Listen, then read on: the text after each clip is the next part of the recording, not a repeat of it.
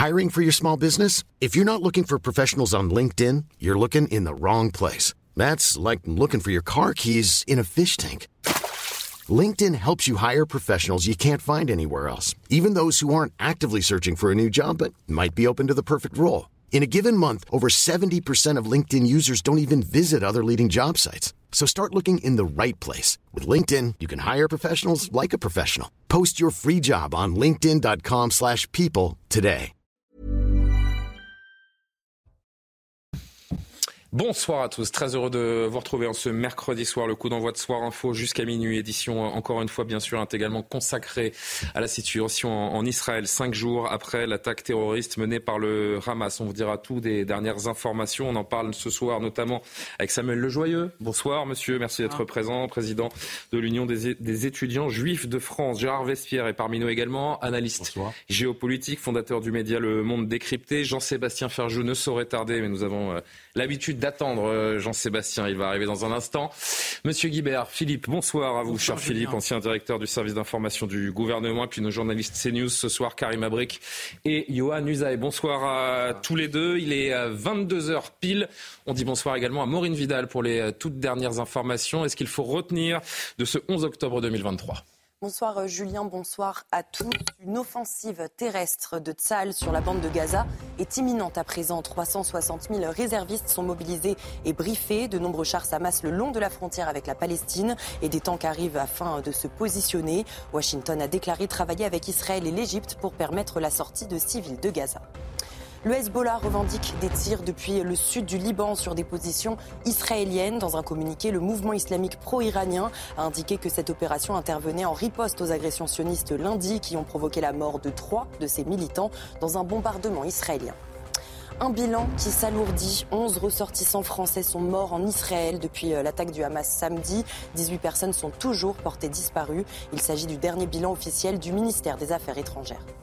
Enfin, si nous caractérisons de terrorisme une action de guerre, nous la soustrayons au droit international. Jean-Luc Mélenchon se défend face aux critiques dont il fait l'objet depuis l'attaque du Hamas en Israël. Le leader des Insoumis refuse de caractériser de terroriste le groupe palestinien du Hamas. Selon lui, le droit international ne prévoit aucune dénomination de caractère terroriste et seuls Al-Qaïda et Daesh sont considérés comme tels.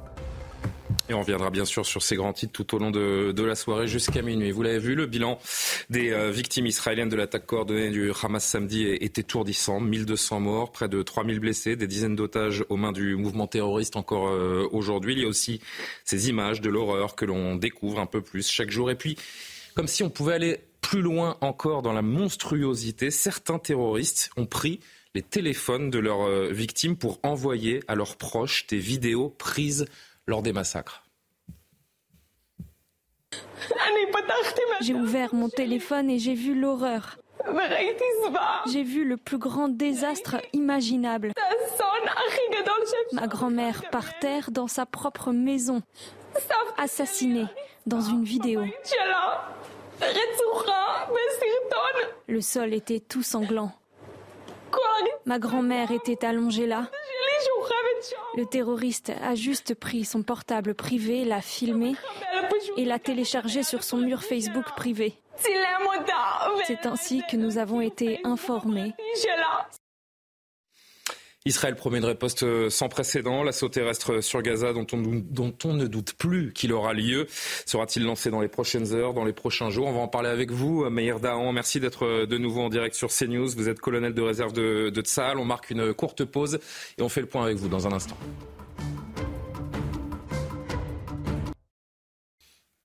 22h09 précisément de retour sur le plateau de Soir Info. Je vous rappelle qu'on est en compagnie de Samuel Lejoyeux, de Jean-Sébastien Ferjeux qui nous a rejoint, directeur d'Atlantico, euh, Gérard Vespierre, Philippe Guibert, Karim Abrik et, et Usaï. Cinq jours après l'attaque terroriste du Hamas en territoire israélien, le bilan des victimes s'est donc encore aujourd'hui euh, alourdi. On parle désormais de 1200 morts selon l'armée israélienne. Par ailleurs, le gouvernement français a annoncé 11 morts parmi nos ressortissants, 18 portés disparus dont plusieurs enfants qui ont probablement été capturés. L'État hébreu promet de se venger, continue de préparer une riposte d'envergure et désormais cette question, l'assaut terrestre sur Gaza, sera-t-il lancé dans les prochaines heures ou dans les prochains jours? Regardez ce, point d'abord avec Célia Gruyère et on en parle euh, tous ensemble. Des missiles tirés depuis le Liban Le Hezbollah les a aussitôt revendiqués. Alors le nord d'Israël se prépare. Pas question d'avoir une autre attaque surprise. Nous sommes à la fois dans le sud préparés à toute éventualité, également sur le terrain au nord pour faire face à toute surprise. Ce qui s'est passé samedi dernier, puisqu'il y a eu une surprise malheureusement, ne se passera pas dans le nord. Au sud du pays, des centaines de véhicules blindés restent massés à la frontière, au nord de l'enclave palestinienne. Des chars et des troupes d'infanterie de Tzal pour faire face aux terroristes du Hamas qui essayent encore de traverser cette zone frontalière. Nous créons une défense solide à la frontière, avec un mur de fer qui tient compte de toutes ces failles, et qui se compose de blindés et d'unités spéciales, ainsi que de moyens terrestres et aériens. Il y a eu des tentatives de pénétration, et les terroristes ont été tués avant d'atteindre la clôture. Cinq jours après l'offensive du Hamas, la riposte d'Israël se poursuit notamment en bombardant la bande de Gaza et maintenant en tirant sur le sud du Liban. Et bonsoir, bonsoir Meir Dahan, merci d'être euh, avec nous en direct depuis Israël. Vous êtes colonel de réserve pour Tsahal, vous étiez euh, d'ores et déjà avec nous euh, hier soir. On voulait poursuivre évidemment ce, suivi des opérations avec vous. Un mot d'abord peut-être, colonel, sur ce qui s'est passé aujourd'hui, ces supposées alertes aux roquettes dans le nord du pays. Est-ce que cette, cette crainte d'une nouvelle escalade depuis le nord, depuis donc le sud Liban, elle est réelle ces dernières heures? Est très réel depuis quelques jours. On a les yeux grands ouverts sur le Nord parce qu'on considère ça comme le plus grand menace. Euh, n'empêche que ce qu'on a à faire à la bande de Gaza est en train de se faire et tous les préparatifs sont faits.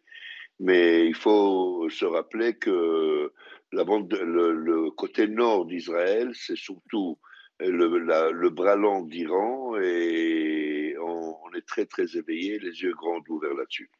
Nous sommes donc cinq jours, euh, euh Meir Dahan, après l'attaque la, terroriste du, Hamas. Où en est la, mobilisation des troupes? On évoquait avec vous hier les 360 000 réservistes euh, mobilisés. Où en est la riposte de Tsahal ce soir? Eh ben, euh, la riposte se fait, se fait depuis cinq jours. Il faut se rappeler qu'on est en train de faire des petites batailles intérieures. Encore, il y a quelques restes de terroristes à l'intérieur d'Israël, côté sud. Donc on cherche, on fouille, on les rencontre et on les tue, bien sûr. Et en même temps, l'armée de l'air fait son travail à la bande de Gaza en préparatif et bien sûr, on attend deux ordres.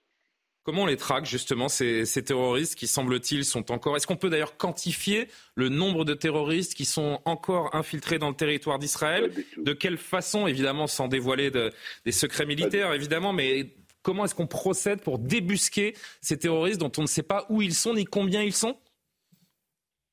Voilà, on ne sait pas combien ils sont et on ne sait pas où ils sont, bien sûr, mais il y a toutes les unités spéciaux sont là-bas, tous les moyens de technologie sont sur place et, on fait de notre mieux, on cherche euh, endroit par endroit, dans des maisons détruites, dans des caves, dans des, petites forêts, dans n'importe où, on cherche et on cherche, mais on les rencontre. Au fur et à mesure, on les rencontre. Je crois que aujourd'hui, demain, ce phénomène est fini. Benjamin Netanyahu a, repris la parole encore euh, ce soir à la télévision israélienne. Je le cite Tous les membres euh, du Hamas sont des hommes morts. Il promet une vengeance terrible. L'opération va être longue. Est-ce que vous y êtes préparé Je pense aux réservistes qui euh, parfois manquent d'expérience, qui arrivent dans, un terrain auquel ils ne sont, ils ne sont pas préparés. Est-ce que malgré tout, tout le monde est prêt, tout le monde est préparé à cette, oui, à cette terrible vengeance, puisque c'est de cela qu'il s'agit? Non, non, euh, il faut. Vous ne voyez pas les choses comme il faut. L'armée de réserve en Israël est très, très, très entraînée. L'armée israélienne est basée sur le réserviste. Euh, on attend euh, les premiers 48 heures, les soldats réguliers détiennent la situation en attendant que les réservistes arrivent. Ils sont très, très, très entraînés. Je suis moi-même chef d'une unité. Je me sens très, très confortable avec le niveau professionnel de mes soldats et mes officiers et pareillement les autres unités de, de genre, euh, très entraînées, très préparées, très convaincus de ce qu'ils ont à faire et pourquoi on a à le faire. Et je crois que le mot vengeance n'est pas tellement à sa place, c'est pas une vengeance, c'est une obligation d'éliminer ce phénomène qu'on tire derrière nous depuis plus de 20 ans. Et puis il y a ce, terrible dilemme dont on parlait ensemble euh, hier, que je voudrais évoquer de, nouveau euh, avec vous. Ce sont, ce sont ces otages, puisque le risque d'une opération terrestre, dont on ne sait pas d'ailleurs si elle arrivera dans les prochaines heures ou dans les prochains jours, il est, euh, terrible parce que des, otages sont dans, Gaza. a priori, l'armée israélienne et les renseignements ont encore beaucoup de mal à les, localiser.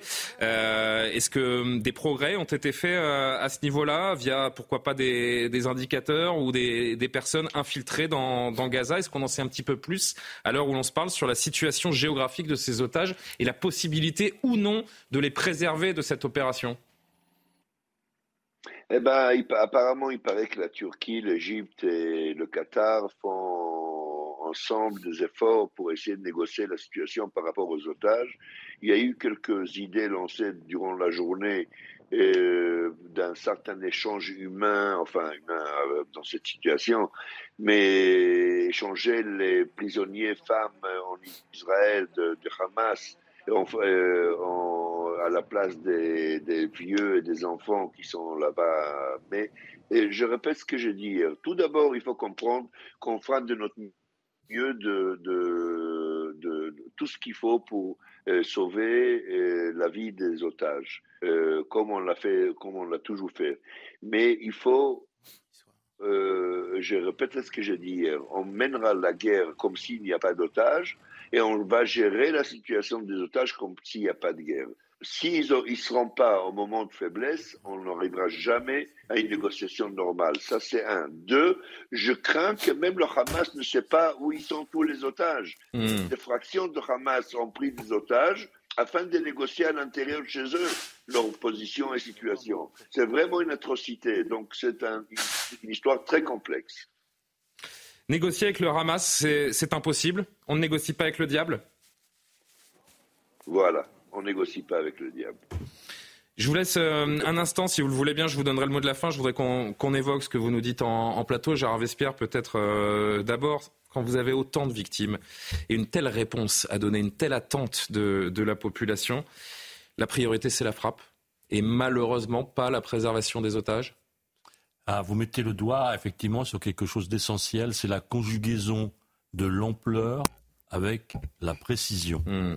Donc, euh, étant donné l'ampleur de l'attaque, étant l'ampleur euh, des victimes, euh, vous avez l'opinion publique, le pays dans son totalité demande une action d'ampleur. Et donc, il faut que le politique et Saal puissent faire voir.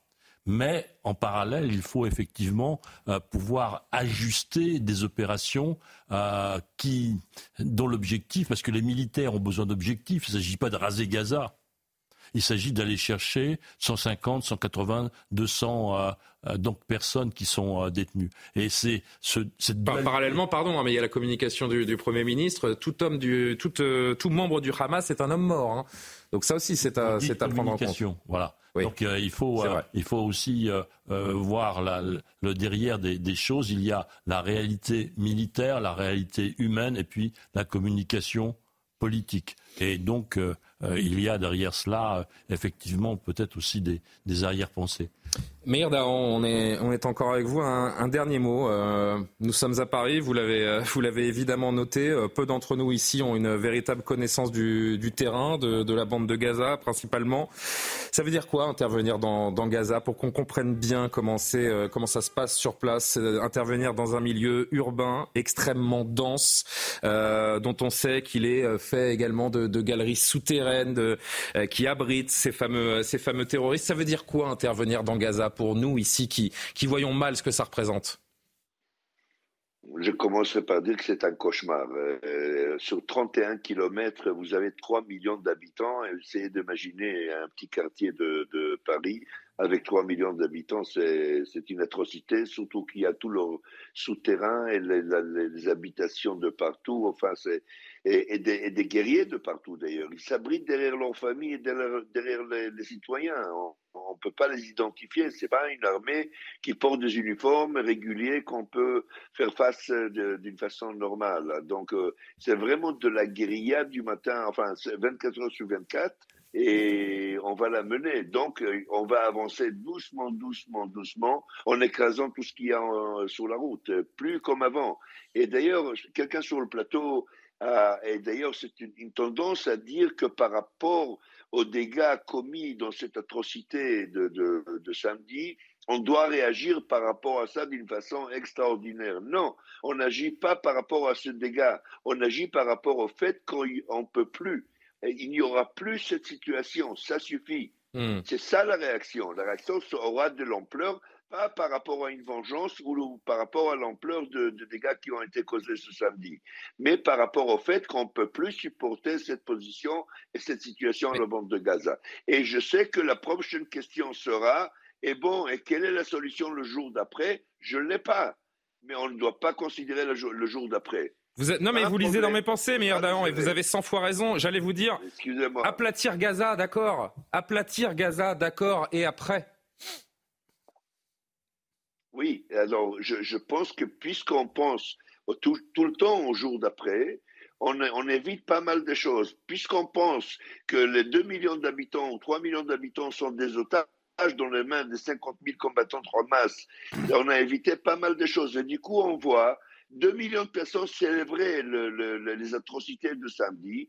On voit la cruauté, le barbarisme qui a été commis ce samedi. Vous, euh, croyez-moi, vous, il y a tellement des histoires que vous connaissez pas encore les détails de ce qui s'est passé là-bas. C'est vraiment quelque chose d'extraordinaire. Pendant des années, on en parlera encore de ça. Alors, vous savez, à un moment, il faut dire, on peut plus, il n'y aura plus. C'est fini. Et le problème de demain, on la traitera demain. Il y a plein de positions, vous savez, plein de solutions. Il y a une force multinationale, il y a, il moyen de faire rentrer les autorités palestiniennes comme ça devait l'être à l'origine. Et il y a une possibilité qu'Israël prendra position. Il y a plein de possibilités. On la traitera le jour, lendemain de, cette histoire et cette guerre. Parce qu'aujourd'hui, vous savez, pour rectifier la situation dans la bande de Gaza, c'est une question d'éducation. Il faut 5 à 10 ans de, rééducation pour enlever cette, cette masse de, jeunes qui, ont une haine extraordinaire. Cette question d'éducation, on ne va pas le faire de, jour au lendemain. Ce qu'on peut faire du jour au lendemain, c'est de les écraser complètement. Meilleur vos mots sont extrêmement forts. Je voudrais qu'on en, en, dise euh, justement quelques, qu'on fasse quelques commentaires en plateau. Et si vous avez encore 3-4 minutes, vous, euh, je vous donnerai le, mot de la fin. Oui, je... Jean-Sébastien, un commentaire sur ce que, sur ce que vient de dire le, colonel Dahan.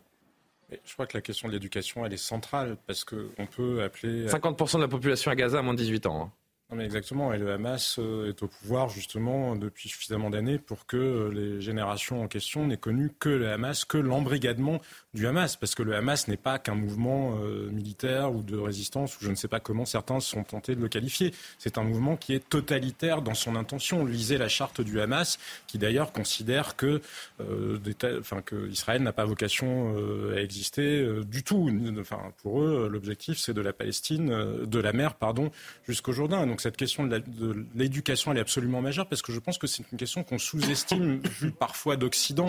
C'est-à-dire que faire face à des gens. J'entends les appels à la modération, j'entends les appels au cessez-le-feu, j'entends les appels à des pour parler de paix.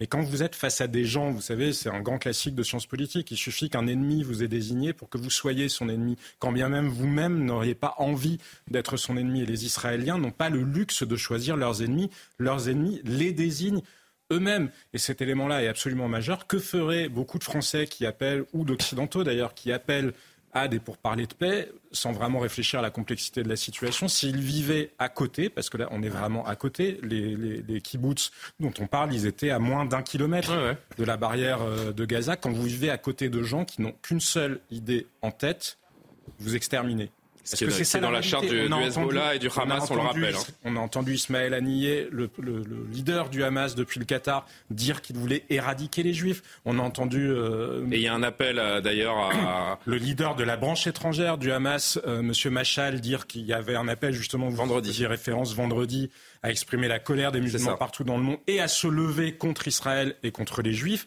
Si, enfin, quand on est israélien, quel autre choix a-t-on? Et c'est ce que disait, je trouve, de manière très intéressante le colonel que de se défendre et surtout de faire en sorte de faire en sorte de réduire le danger euh, à court terme comme pour les décennies qui viennent. Allez, un mot. Chacun veut dire un mot. Samuel Le, Joyeux. Oui, euh, tout d'abord, évidemment, euh, dire que c'est difficile de, de, ne pas être, quand on voit les images, quand on entend ces analyses, de ne pas être presque sonné face à ce qui est une des pires attaques terroristes qu'il y ait jamais eu, un des le pire massacre de juifs depuis la Shoah et aussi euh, une des attaques les plus meurtrières contre des Français. Il y a énormément de Français morts. Il y a déjà 11 morts euh, officiels euh, parmi nos ressortissants. Absolument. Et juste un mot sur le Hamas, parce qu'on en parlait.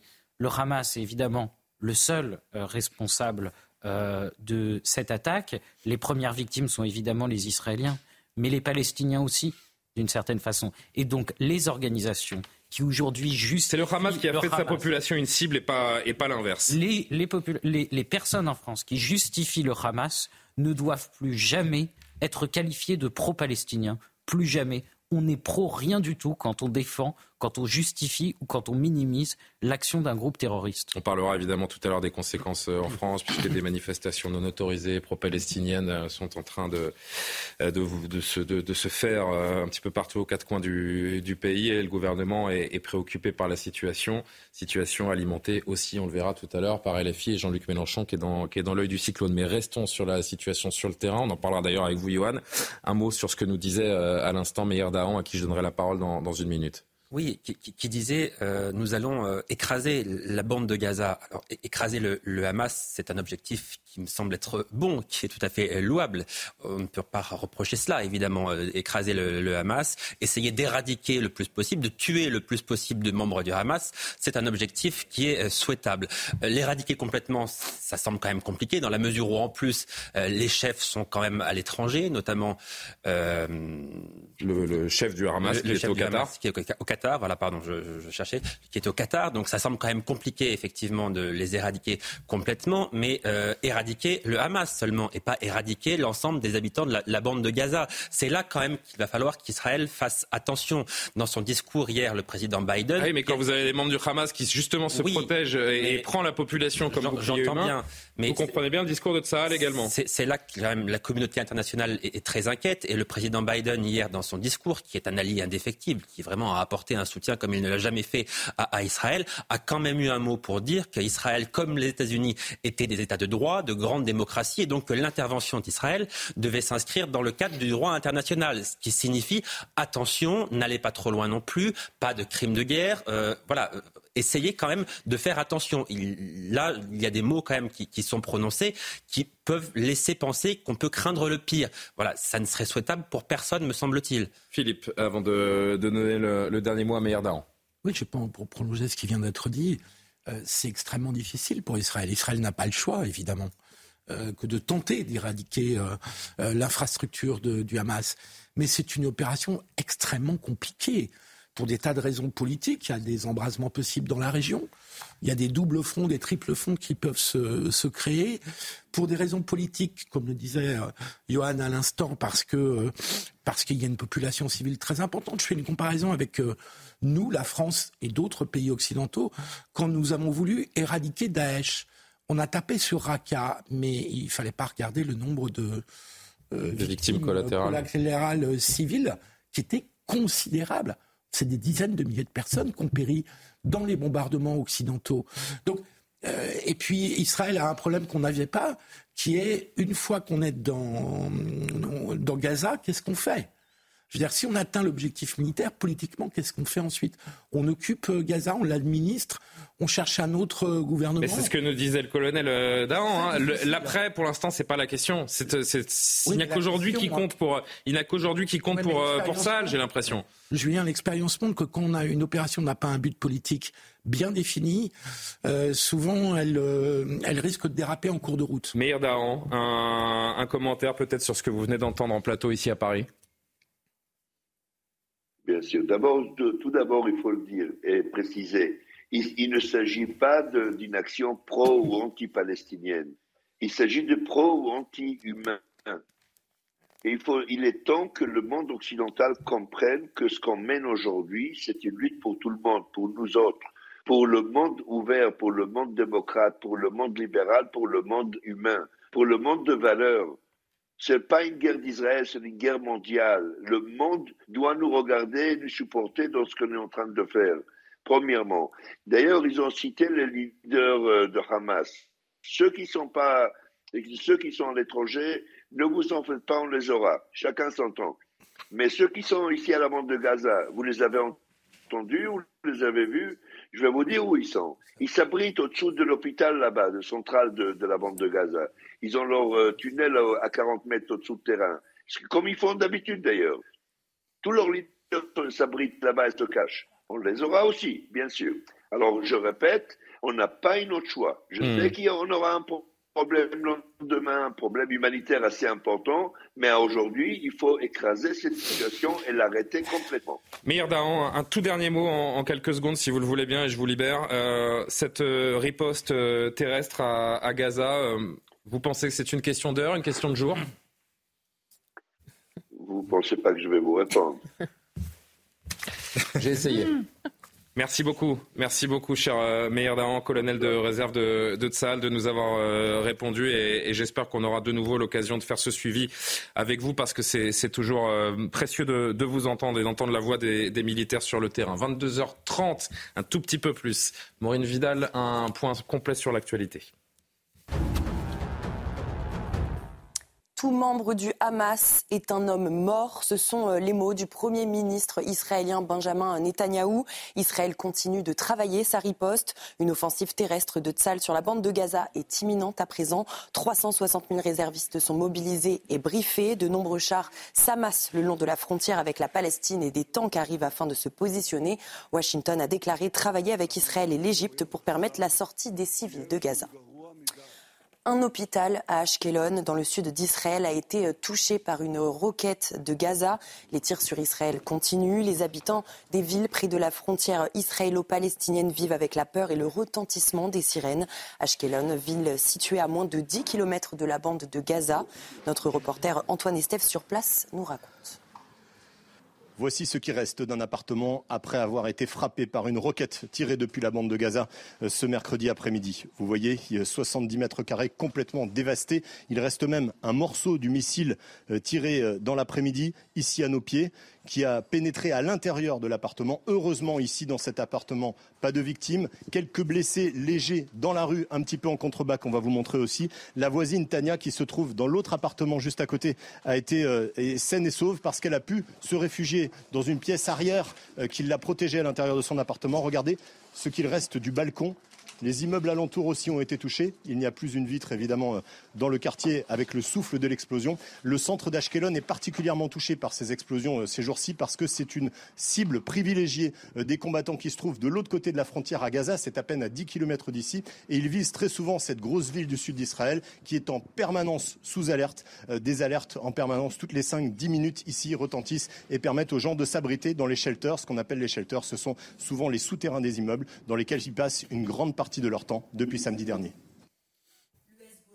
c'est avoir à nouveau tiré depuis le sud de Liban sur Israël. L'armée israélienne a riposté en bombardant euh, des villages frontaliers. Dans un communiqué, le Hezbollah, qui affirme agir en solidarité avec l'offensive du Hamas, a annoncé avoir visé à l'aide de missiles guidés une position israélienne. Il a également indiqué que cette opération intervenait en riposte aux agressions sionistes lundi qui ont provoqué la mort de trois de ses militants dans un bombardement israélien. Plus de 250 participants de la rave party dans le désert de Negev ont été assassinés samedi. Parmi eux, Sigal, une jeune israélienne qui était jusque-là portée, disparue. Ces obsèques ont eu lieu ce matin à Netanya, en Israël. Une centaine de personnes sont venues lui rendre hommage, des images déchirantes. Écoutez l'oncle de Sigal qui a voulu transmettre un message d'humanité. Moi, ce que je voudrais dire, c'est que là, on voit, il y a aussi un message d'espoir. Parce que si vous filmez les gens qui participent, vous verrez des femmes en, hijab. C'est la preuve que ce n'est pas un conflit de religion. C'est seulement un conflit entre des bêtes sauvages et l'humanité. Et l'humanité, vous en avez une démonstration ici. il faut rien céder. Rien. 11 ressortissants français ont été tués depuis euh, l'attaque du Hamas en Israël samedi et 18 sont toujours portés disparus, un constat qui évolue chaque jour. Il s'agit du dernier bilan officiel du ministère des Affaires étrangères. Enfin, retour en France, Mohamed Lamine Aberouz a été condamné à la réclusion criminelle à perpétuité pour complicité dans l'assassinat d'un couple de policiers à leur domicile de Magnanville dans les Yvelines. Les faits se sont déroulés le 13 juin 2016 au nom de l'organisation État islamique. Jessica Schneider, 36 ans, fonctionnaire de police au commissariat de Mantes-la-Jolie, a été égorgée à son domicile sous les yeux de son fils de 3 ans.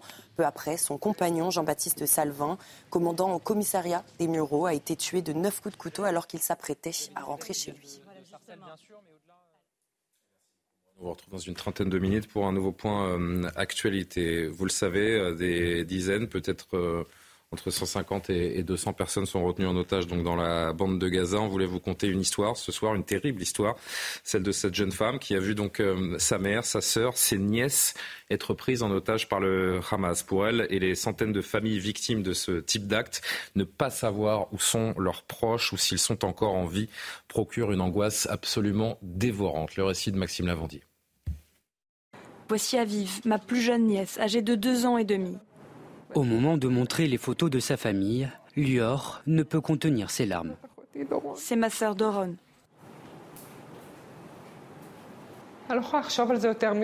Je veux ma mère, je veux ma sœur, mes nièces, je veux qu'elles soient là. C'est un cauchemar. Nous nous sommes réveillés dans un cauchemar samedi.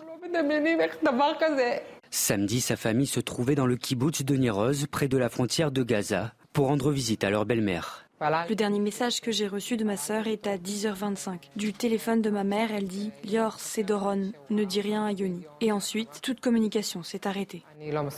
Sans nouvelles d'eux, Yoni, le beau-frère de Lior, craint un enlèvement. Il géolocalise le téléphone de son épouse, puis découvre une vidéo sur les réseaux sociaux. Elle montre un groupe de personnes, dont des enfants, transportés à l'arrière d'un camion. L'un de ces combattants couvre d'un tissu les cheveux d'une femme. Cette femme, Yoni l'a reconnue. Il s'agit de la mère de Lior. Comme elle, de nombreuses familles recherchent désespérément des nouvelles de leurs proches, capturés par le Hamas et dispersés sur tout le territoire de la bande de Gaza. Il y a une stratégie absolument démoniaque, hein. on l'évoquait euh, tout à l'heure en tout début d'émission sur les, chaînes israéliennes. On raconte donc que les terroristes, et on en voit un exemple, euh, récupèrent des téléphones des gens qu'ils assassinent, prennent les téléphones, cherchent pourquoi pas papa, maman sur le téléphone et capturent des vidéos ou appellent en, vidéo les proches pour leur montrer le, l'atrocité, le mal qui a été fait euh, à ceux, à ceux qu'ils aiment. Euh, c'est des images qui font, qui font la propagande du Hamas, Karima, peut-être? C'est des images extrêmement euh, choquantes, il n'y a pas de mot pour ça, qui rappellent même un peu euh, les, dire, les méthodes de Daesh. On est dans la barbarie qui est pure. Et on va voir aussi, et moi c'est ce que je trouve aussi extrêmement euh, inquiétant, dans les prochains jours, les prochaines semaines, on verra, mais c'est cette guerre d'images.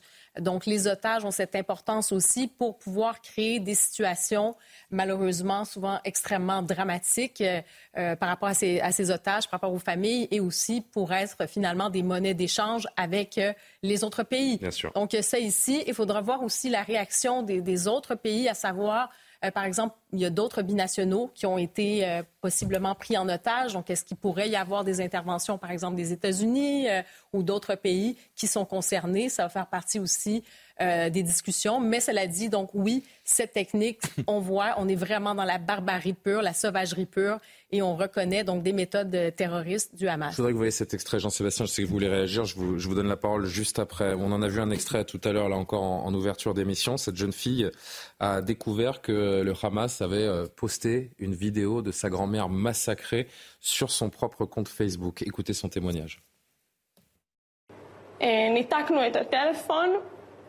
Nous avons raccroché. Nous sommes entrés dans l'abri anti-bombe et au moment où nous avons quitté l'abri anti-bombe, ma tante a appelé ma mère en criant Ouvre Facebook, ouvre Facebook. Ma mère ne pouvait même pas l'ouvrir. Tout son corps tremblait. J'ai ouvert mon téléphone et j'ai vu l'horreur. J'ai vu le plus grand désastre imaginable. Ma grand-mère par terre dans sa propre maison, assassinée dans une vidéo. Le sol était tout sanglant.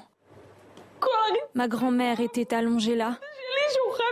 Le terroriste a juste pris son portable privé, l'a filmé et l'a téléchargé sur son mur Facebook privé. C'est ainsi que nous avons été informés. C'est ainsi que nous l'avons découvert. Jean-Sébastien, je sais franchement, qu'est-ce qu'on peut dire après avoir vu un tel témoignage? Je crois qu'on est au-delà, euh, puisqu'il y a eu une polémique sur le sujet, hein, sur la qualification des faits, on est au-delà de crimes de guerre. on va y venir. On est donc on va y venir. qui relève plutôt, et c'est même pas une question juridique, de crimes contre l'humanité. Ça me paraît très très clair. On est au-delà aussi de la volonté de terroriser, parce que parfois, on en arrive à dire des choses horribles, mais il vous suffit de tuer les gens qui sont déjà suffisamment terrorisés, mais par en plus besoin euh, de, piétiner des cadavres et d'infliger de telles tortures morales à ceux que vous avez. Mais je crois que c'est très révélateur de ce qui est en train de se passer. C'est très révélateur. Vous savez, c'est impensable. Pendant, la deuxième guerre mondiale, pendant la deuxième guerre mondiale, les nazis savaient que les opinions ne pouvaient pas supporter l'élimination des juifs. Ils ont tout fait pour euphémiser la Shoah. Ils ont tout fait pour détruire les traces de la Shoah. Là, le Hamas, le Hezbollah le montrent ils le revendiquent. C'est vrai. Et ce qui est pire que tout, vrai. ils trouvent en Occident des gens pour dire qu'ils ont certainement leur raison pour le faire. Sylvana, bonsoir, merci d'être avec nous. Vous êtes franco-israélienne, vous nous parlez de, depuis Tel Aviv. Euh, vous habitez en France, vous habitez en France, vous êtes parti euh, il, y a quelques, il y a quelques jours en Israël pour un, pour un mariage et à l'aune de ces terribles événements, vous avez décidé de rester en Israël et de ne pas euh, être rapatrié en France. Pourquoi? Parce que c'est notre place, parce que je, dois rester ici. La mm. question s'est même pas posée avec mon mari. On, doit être là, on doit être là pour essayer d'aider, pour euh, voir si, on peut faire quelque chose. La souffrance est tellement grande qu'on s'imagine pas fuir. C'est une, une sorte de fuite et on n'a pas envie. Comment vous vivez depuis cinq, depuis cinq jours après le, plus grand massacre qu'a jamais connu euh, l'État d'Israël? Quel est votre quotidien? Il est, il est rythmé pardon, par, les sirènes, par euh, l'angoisse de nouvelles attaques? Bah Absolument. Tout à l'heure, nous en avons une et nous avons couru dans le, dans le Miklat. Ça dure dix minutes, puis après ça passe, mais l'angoisse, elle est, elle est permanente. Elle est permanente. C'est la douleur pour nos otages, c'est la douleur pour nos soldats pour euh, tous ces, cette ignominie qui s'est produite. Il n'y a pas de mots. La barbarie. Il y a la douleur qui se mêle à la, à la colère. J'imagine que comme beaucoup d'Israéliens, vous, vous découvrez sur, euh, sur les chaînes info dans, dans votre pays le témoignage de notamment cette jeune fille qu'on vient d'entendre, cette barbarie, cette monstruosité d'aller déjà évidemment euh, massacrer sans merci des gens parce que juifs et puis ce jusque-boutisme de, prendre des téléphones, d'aller chercher les numéros des, proches pour envoyer ces, vidéos et ces messages euh, atroces. Comment l'opinion réagit? On imagine une, une colère terrible de la part des Israéliens. C'est innommable, c'est innommable. Et, ça se lit. Il y a une espèce de solidarité entre, entre tous les Israéliens, entre nous tous. C'est la solidarité dans la douleur. C'est innommable. Il n'y a pas de mots je ne peux pas dire plus que ce qui a été dit. C'est cruel, c'est cruel, c'est cruel ce que je, suis fière de la France, je suis fière de, vous tous, ce que vous faites, ce que vous dites. Je, tiens à le dire parce que je suis française du plus profond de mon être aussi. Et euh, j'entends euh, certains, et, et, là, ils ne font qu'enfoncer le couteau dans notre douleur. On en parlera d'ailleurs juste, euh, juste après. Et si vous le voulez, vous resterez avec nous et vous donnerez votre, votre sentiment. Avant cela, je voudrais qu'on reste sur ce que vous vivez au, quotidien, sur le, le sentiment partagé des, des, Israéliens. Quelle est votre position sur cette, cette riposte qui se, qui se profile Gaza, c'est 2,5 millions et demi de civils. Euh, par ailleurs, les otages israéliens peuvent être mis en, en, péril, en danger par des frappes aériennes, par une incursion terrestre. Qu'est-ce que vous attendez du gouvernement israélien? Entièrement confiance. Bah, ce qu'ils feront, ce sera bien fait j'ai confiance. Voilà, on a confiance en la décision que prendra Tsahal, ce sera la bonne.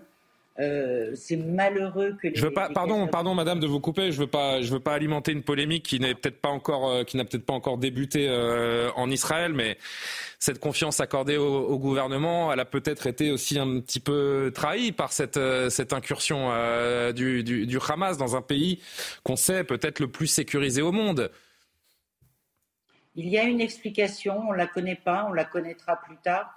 Mais ce n'est pas le moment de régler des comptes. Pour l'instant, c'est l'unité, c'est l'union. Euh, Sahel est là, Sahel est fort, et Israël vaincra. Il y a nos enfants, j'ai une petite fille dans l'armée, j'ai euh, mon gendre qui est réserviste, j'ai cinq enfants qui vivent en Israël, donc de toute façon, on a confiance et on restera confiant. C'est indéniable. Votre témoignage suscite des.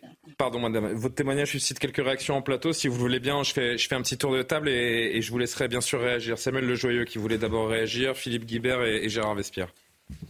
je, voulais simplement avoir une réaction spontanée parce que. Et, une grande émotion euh, de voir toutes ces images toute la journée et même hier. C'est vrai qu'on était. Beaucoup occupé sur la question des répercussions dans les facs. Donc, on n'arrête pas de recevoir voilà, des. Je rappelle que vous êtes président de l'Union des étudiants juifs de France, donc concerné directement par les répercussions en France dans les universités. Et, on en parlera. Euh, on va y venir dans la deuxième heure, bien sûr. On en parlera tout à l'heure, mais, bien sûr. mais donc c'est vrai que bah, pendant quelques heures, j'ai pas suivi au quotidien les, images qui nous, remontent, qui nous, qui nous remontaient euh, et, qui apparaissaient. C'est abominable. C'est abominable. Et euh, je crois vraiment qu'il il faut prendre la mesure de, de, ce qui se passe euh, sous nos yeux euh, et, ce qui a été commis. Effectivement, euh, il va y avoir un débat, je pense. pas effectivement sur la question, évidemment pas sur la question est-ce que c'est un crime de guerre, c'est terrible de le qualifier comme ça, mais est-ce que c'est un crime terroriste ou un crime contre l'humanité? Certains juristes commencent à, à voir là un crime contre l'humanité. Un crime contre l'humanité, euh, Philippe Guibert. Rien de moins. Rien de moins. Il n'y a pas de discussion à avoir. La discussion euh, sur l'aspect juridique va être ouverte. Et on sent bien que ça relève d'autre chose que des dommages collatéraux d'un conflit euh, armé.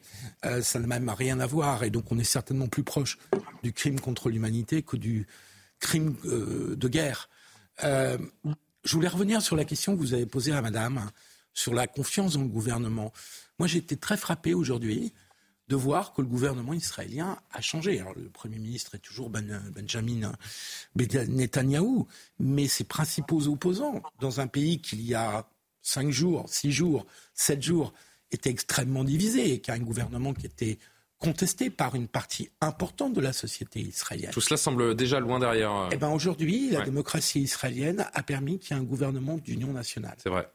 Et je trouve que c'est. Alors, on a connu ça en France dans des circonstances euh, tragiques aussi de guerre. Euh, mais je trouve que quand même, c'est un, un, bel exemple que nous donne la démocratie israélienne. Passer de l'extrême division il y a une semaine à là, la nécessité de s'unir pour appuyer l'effort national, pour appuyer l'effort de Tsahal. Et, donc, je trouve que là, c'est un, une belle démonstration. D'autant plus que ils ont très bien précisé, ils ont dit, c'est le temps de la guerre.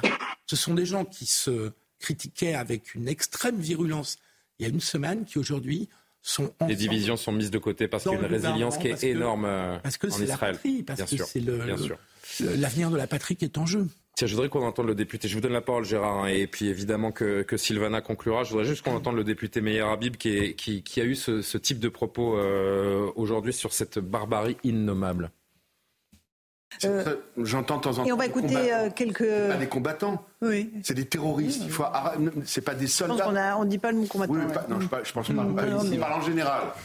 Ce sont aujourd'hui, il faut appeler un chat un chat. Ce sont des barbares, des terroristes, des djihadistes. Gérard Vespierre. Oui. Euh, Comment les nommer autrement? le, le débat crime de guerre ou crime contre l'humanité, on est devant une double sauvagerie. Il y a la sauvagerie de l'acte et il y a la sauvagerie dont on vient de partager, hélas, des éléments ensemble, euh, qui est la sauvagerie de la communication. Donc, euh, devant cette situation-là, on a euh, rarement connu, ou jamais, une telle approche systématique et double de la sauvagerie. Et concernant la question que vous avez posée à, notre ami en, Israël, sur voilà, sur le gouvernement, et sa réponse est intéressante. Quoi qu'il fasse, la confiance est aveugle. Sale. Sale. Hmm. Le gouvernement, c'est pas vraiment euh, ce qui va nous piloter. ce qui va nous piloter, ce qui va nous faire sortir de l'ornière, c'est l'armée, parce qu'on a été effectivement militairement, si je puis dire, au moins par les armes. Bien sûr. par les armes, on a été. Parce qu'il n'y a rien de militaire dans ce qui, dans ce qui a été fait, c'est de la barbarie pure. On a été euh, déstabilisé, et donc c'est à nouveau par les armes que nous pourrons retrouver. Euh, un, sens à, cette, à, ce combat. Sylvana, ce dernier mot, je, cette dernière question, je voudrais la poser à la, à la française que, que vous êtes, plus qu'à la franco-israélienne. Nous, nous en parlerons avec Yohann Usaï en, en deuxième heure et on reviendra sur les propos encore de Jean-Luc Mélenchon qui, qui, persiste et signe cette France insoumise qui refuse d'utiliser ce, ce, vocable de terrorisme pour, euh, pour évoquer ce qui s'est passé euh, en Israël. Ça vous fait mal de voir euh, que nos, politiques, vos politiques français se, déchirent et, et, et, soient incapables d'utiliser un mot qui est pourtant évident Mais beaucoup, c'est scandaleux. Quand on pense que qui siège dans l'hémicycle la plus saine, la plus sainte de notre démocratie, l'Assemblée nationale, qui puisse produire des mots comme ça et refuser de reconnaître l'évidence, l'évidence avec tout ce qu'on leur décrit, qu'ils disent, disent encore si c'est prouvé. Je ne comprends pas. Pour nous, ils enfoncent le couteau dans notre plaie. C'est tout ce qu'ils font. C'est tout ce qu'ils font. C'est inacceptable. Mais euh, je, laisse juge à la justice. Ce qui doit être fait sera fait, je pense. C'est pas à moi à, accuser de quoi que ce soit, mais c'est terrible. C'est terrible d'entendre ça. Merci infiniment, Sylvana. On vous souhaite, euh, on vous souhaite du courage. Je rappelle que vous êtes à, à Tel Aviv. Pas question d'entrer en France pour le moment, hein? Non. Pas pour le moment. Merci beaucoup d'avoir euh, témoigné. On va continuer tous ensemble la, la conversation. Euh, on va marquer notre toute dernière pause de, de, la soirée. Restez bien avec nous parce que, vous le savez, l'une des, l'une des premières séquences d'horreur qu'on a découvert après, euh, après ces, ces, séries de massacres samedi, on l'a tous en tête, c'est cette fameuse rave party dans le sud du pays où 250 jeunes qui faisaient la fête pour la paix ont été euh, lâchement euh, assassinés parmi, euh, parmi tous ces gens qui, qui venaient s'amuser, qui venaient profiter. certains, bien sûr, ont survécu. Certains sont, sont rescapés de cette rave party. Alon en fait partie et il sera avec nous dans un instant pour, pour témoigner. Alors que j'apprends à l'instant dans l'oreillette que le Hamas annonce avoir libéré un otage. Donc on va également traiter cette information. Une otage et deux enfants, me dit-on. On revient là-dessus dans, dans un instant, mais on sera bien sûr avec, avec Alon dans un instant pour parler de ce, ces heures terribles qu'il a pu vivre euh, dans cette euh, rêve partie après cette incursion des terroristes. De retour sur le plateau de Soir Info. Merci de nous rejoindre en direct sur euh, CNews. Dans quelques instants, on sera avec Alon Marek en, direct par, par vidéo, que je remercie de prendre le temps de, témoigner sur notre antenne puisqu'il est rescapé de cette rêve partie et ce, terrible, ce terrible massacre dont on a vu tous beaucoup d'images ces, derniers jours. Merci à vous d'être présent. Je vous laisse euh, quelques instants. On fait un point avec euh, Maureen Vidal sur euh, l'actualité. On revient vers vous. Maureen. Ça vient de tomber. Le Hamas affirme avoir libéré une otage et ses deux enfants alors que 150 personnes ont été kidnappées par le Hamas en Israël samedi dernier. Tout membre du Hamas est un homme mort. Ce sont les mots du Premier ministre israélien Benjamin Netanyahou dans une allocution avec les membres de son cabinet de guerre formé plus tôt dans la journée. Ils ont également déclaré qu'Israël était passé à l'offensive et comparent le Hamas à Daesh. Ils promettent également la destruction du mouvement islamiste palestinien. C'est trop dur à supporter après la macabre découverte hier du kibbutz de Kfaradza, en partie incinéré et jonché de corps d'enfants et de familles entières. Les quelques survivants de l'attaque sont dévastés. Deux d'entre eux ont témoigné encore sous le choc de ce massacre. Écoutez.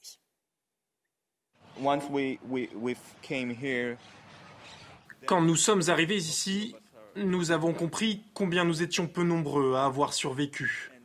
Nous avons entendu toutes les atrocités qui se sont produites là-bas et c'est parfois trop dur à supporter.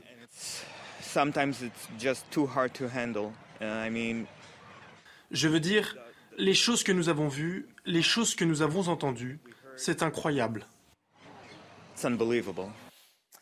Toujours euh, aucune nouvelle euh, d'une grande partie euh, des otages capturés par le Hamas en Israël samedi. Des familles entières ont parfois été enlevées. C'est le cas de Lior. Vous allez voir, cette Israélienne a vu sa mère, sa sœur et ses nièces être prises en otage et emmenées. Une douleur insoutenable pour les proches des captifs qui vivent dans le questionnement perpétuel. Écoutez. Je veux ma mère, je veux ma sœur, mes nièces, je veux qu'elles soient là. C'est un cauchemar. Nous nous sommes réveillés dans un cauchemar samedi. Le dernier message que j'ai reçu de ma sœur est à 10h25. Du téléphone de ma mère, elle dit Lior, c'est Doron, ne dis rien à Yoni. Et ensuite, toute communication s'est arrêtée. Emmanuel Macron s'exprimera demain soir à 20h dans une allocution à la suite d'une réunion avec les chefs de parti à l'Elysée pour évoquer la situation après l'attaque sans précédent du Hamas en Israël. Cette rencontre autour du chef de l'État prévue à midi rassemblera également les présidents de l'Assemblée nationale, du Sénat et du Conseil économique, social et environnemental. Merci beaucoup, chère euh, Maureen. On vous retrouve dans une trentaine de minutes pour un nouveau point euh, actualité. Nous y venons à ce euh, terrible drame. Les premières euh, images du, week-end nous avaient emmené sur euh, cette rave party où environ 250 personnes ont, été tuées. C'était proche de la frontière avec la bande de Gaza samedi dernier. Ephraim Mordechayev est soldat israélien. Il était sur place lors de l'attaque du commando du, Hamas. Il, témoigne. On va voir ce, récit et on en parle avec vous, Alon, Alon Maharek. Vous étiez parmi ces jeunes qui étaient venus partager un moment de fête, de fraternité et de paix avant de, basculer dans l'horreur. On regarde ce récit on en parle avec vous. La musique résonnait encore à 6h30 du matin au festival Tribe of Nova. On pouvait entendre des tirs de roquettes au loin. Les hommes du Hamas se rapprochaient en paramoteur. Pour Ephraim et les autres festivaliers, ce qui allait arriver n'était pas imaginable. Nous avons commencé à paniquer, mais nous sommes restés calmes. Nous sommes habitués à ça. Nous sommes habitués aux roquettes. Nous sommes habitués aux alertes code rouge.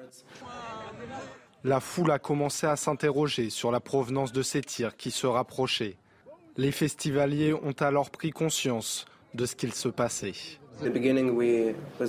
Alors au début, nous marchions lentement, nous rions et nous ne prenions pas la situation au sérieux. Mais après avoir vu les terroristes, nous sommes devenus très nerveux et nous avons paniqué. Des milliers de personnes ont tenté de prendre la fuite. Les terroristes ont tiré à bout portant sur les festivaliers avec du matériel de guerre. Imaginez que vous utilisez une roquette destinée à tirer sur des maisons ou des chars sur un groupe de 20 civils. Uh, des roquettes sont arrivées sur nous. Voilà ce que j'ai vu. L'attaque a fait 250 victimes. Plusieurs dizaines de personnes ont été enlevées et sont toujours portées disparues. Bonsoir Alon, merci de, prendre le temps de, nous parler. Je sais que vous êtes euh, très ému, j'imagine que vous êtes euh, très ému, que ces images, elles, euh, ressassent de terribles souvenirs pour vous, cinq jours après. Est-ce que vous vous sentez capable de, nous raconter avec vos mots ce que, vous avez vécu samedi? Bien sûr, D'abord, je m'excuse, le français, c'est pas ma langue maternelle, donc si des fois je trouve pas les mots à m'exprimer, à bien m'exprimer, euh, je m'excuse en avance. Euh, donc, euh, en fait, tout a démarré vers 6h30 du matin dans le sud d'Israël, dans le festival Nova. Il y avait les roquettes qui commençaient à se faire envoyer, les roquettes et les missiles. Donc, tout de suite, les organisateurs du festival sont montés sur scène en disant que Yatsev Adam, ce que veut dire couleur rouge, donc il fallait qu'on s'allonge tous par terre. Maintenant, il faut dire c'est pas la première fois que ça arrive en Israël, qu'on lance des roquettes et on connaît tout le, le procès qu'il faut s'allonger par terre et s'abriter. Après plusieurs moments que ça n'a pas passé, on nous a demandé à, prendre, à assembler tout notre équipement et rentrer tous chez nous à la maison. Euh, donc, euh, j'ai moi et mon copain que je suis venu avec, on a assemblé tout notre équipement, on est parti, on a dit au revoir à tous nos, copains sur place et on est parti euh, vers la voiture. En sortant du garage, il faut se souvenir, le ciel est rouge, il y a des roquettes qui s'envoient de tous les côtés. Et au sortie du, garage, on monte sur la route, toutes les voitures, il y a une ligne de voitures et on commence à rouler. en bout de 3-4 minutes, il on voit toutes les voitures faire demi-tour et repartir du côté du festival. Donc euh, moi et mon copain, on se demande euh, ce qui se passe. On pensait en départ peut-être qu'il y a une roquette qui est tombée sur la route et la police a bloqué la route. C'est pour ça que tout le monde euh, fait demi-tour. Euh, donc, on a décidé d'attendre un peu et à la fin, on a décidé de rouler. Que si la police est là-bas, elle va nous dire de faire demi-tour et de partir de l'autre côté. Et jamais de ma vie, j'aurais pensé que je vais voir ces prochaines images. On commence à rouler et à ma droite, je vois trois policiers qui marchent côte à côte avec leurs pistolets en mer. Et 30 mètres plus loin, il y avait un terroriste, au moins un terroriste du Hamas qui se cachait derrière une camionnette les mitrailler, à mitrailler les policiers. Donc je dis à mon copain, baisse ta tête, baisse ta tête et roule le plus vite possible. Donc on roule, le, plus vite possible et sur les côtés on peut voir euh, toutes les voitures. Euh, on passe devant des voitures que toutes les fenêtres sont cassées. Il y avait du sang sur la route. Et en passant toute cette scène, je dis à mon copain, il y a des terroristes qui sont rentrés sur euh, les territoires israéliens. Et on a bien compris que plusieurs instants avant, ces terroristes sont en train de mitrailler toutes les voitures qui sont sur cette route et c'est pour ça que tous les gens sont partis en panique de l'autre côté et que c'est ces trois policiers que je ne sais même pas s'ils sont vivants ou morts aujourd'hui, qui ont sauvé notre vie en prenant le focus sur eux. Euh, plus tard, en roulant, euh, vers le nord d'Israël, il y avait une roquette aussi qui est tombée à 50 mètres de notre voiture. La voiture a tremblé, les fenêtres se sont cassées dans la voiture. Euh, il y avait une grosse boule de, fumée et un, demi-kilomètre plus tard, on a trouvé un abri en dessous d'un pont. Et puis voilà, et on est arrivé, Dieu merci, on est arrivé chez nous à la maison et tout de suite, c'est appeler tous les copains que tu connais qui sont dans le festival et voir que tout le monde est, safe, ils sont bien rentrés chez eux et tu as les copains qui répondent pas et c'est tout de suite la panique. Et plus tard, une heure plus tard, il y avait les premières vidéos et les premières photos que Hamas a posté sur les réseaux sociaux. Et c'est comme ça qu'on découvre que notre un proche ami à nous, à nous est mort par une photo que Hamas a postée. Parce que je ne sais même pas comment c'est possible, mais leur fierté, c'est monter des vidéos d'horreur et des photos d'horreur de ce qu'ils faisaient à les gens qu'ils attrapaient vivants. Et puis voilà.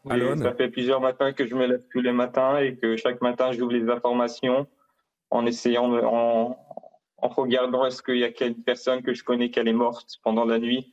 Ou est-ce qu'ils ont trouvé une des, des victimes, une des, un de mes amis que j'ai perdu contact avec? Alon, je suis désolé de vous poser cette question. Alon, pardon de vous poser cette question, mais est-ce que il y a un moment dans cette euh, terrible séquence, d'ailleurs j'aimerais bien que vous nous disiez combien de temps tout cela euh, a duré. Est-ce que euh, vous avez imaginé que c'était la fin à un moment? Donc non, pour moi non, parce qu'on a réalisé très vite et on est parti très vite, il faut dire. Je connais plein de gens sur place qui sont restés et qui se sont cachés pendant des heures et qui ils couraient de tous les côtés et ils entendaient les, mitraillettes, ils entendaient l'arabe, ils ne pouvaient même pas respirer pour pas qu'on les entend. C'est des images que tu imagines il y a 70 ans, mais pas en 2023, que les gens doivent courir dans les forêts et se cacher. Ils peuvent même pas respirer parce qu'ils ont peur qu'on les entende. Moi, personnellement, on, est parti un temps, j'ai vu euh, une échange de feu à 20 mètres de moi. J'ai dit à mon copain qui baisse sa tête, qui roule le plus vite possible. Et on a bien compris que plusieurs instants en avant, toutes les voitures qu'on a vues au, bord de la route, c'est des voitures que, que le Hamas, les terroristes de Hamas, plusieurs instants en avant, ils sont sur la route à mitrailler tout le monde. Et c'est des images horribles. Il y avait des corps sur les bords de la route et c'est des images que je souhaite à personne de voir. Vous avez enterré des, des proches, vous avez perdu des proches ces, ces dernières heures? Ouais, les derniers jours, on a, on a enterré des, des proches. J'étais à, je suis parti, euh, j'avais deux fois en cimetière à des enterrements. Euh, ouais, j'ai beaucoup des, des, copains qui ont perdu des proches. Moi, je connais aussi des gens qui sont morts. J'ai des copains qui sont des otages, qui sont pris dans Gaza. Vous êtes en colère contre qui euh, Vous êtes en colère contre qui ce soir? Contre le Hamas, bien sûr. Bien sûr que vous êtes en colère contre le, Hamas. J'ose à peine vous poser cette question. Est-ce que vous en voulez au gouvernement israélien de ne pas avoir vu ce qui, ce qui arrivait aussi? Aussi, ouais. J'ai fait mon service militaire pendant huit mois. J'étais sur, à surveiller la bande de Gaza, donc je connais, je connais très bien la bande de Gaza. Je connais qu'il y a des caméras de sécurité qui marchent 24 heures sur 7 jours, qu'il y a des soldats qui sont sur, à contrôler tout ce qui se passe là-bas.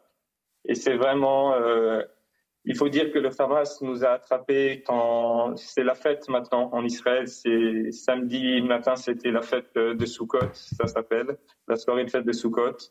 Donc euh, il y avait beaucoup de soldats qui sont rentrés chez eux et c'est une attaque qui, j'imagine, que Hamas a préparée pendant au moins un an, un an en avance. Bien sûr. Et ils sont, ils sont très prêts. Parce que aussi les soldats, les premiers soldats qui sont arrivés sur place, ils sont, ils sont, le Hamas était très bien organisé, comment, comment gérer la situation et, et il y a énormément de soldats qui sont tombés dans les premières heures de, combat parce que personne n'expectait euh, pas euh, ça.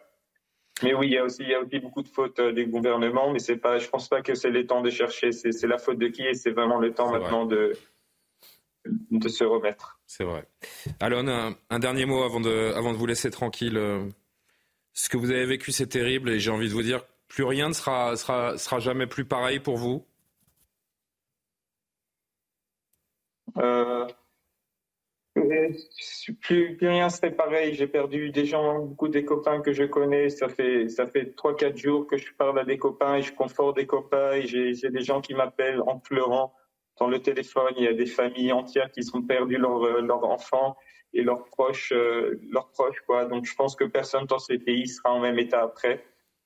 Et on va vraiment dans une dans une guerre que qu'après il y aura une tout l'État d'Israël sera, sera différent après. C'est une guerre qu'il n'y a jamais eu autant de morts en Israël depuis, euh, depuis la, guerre de, de Kippour. Donc c'est vraiment.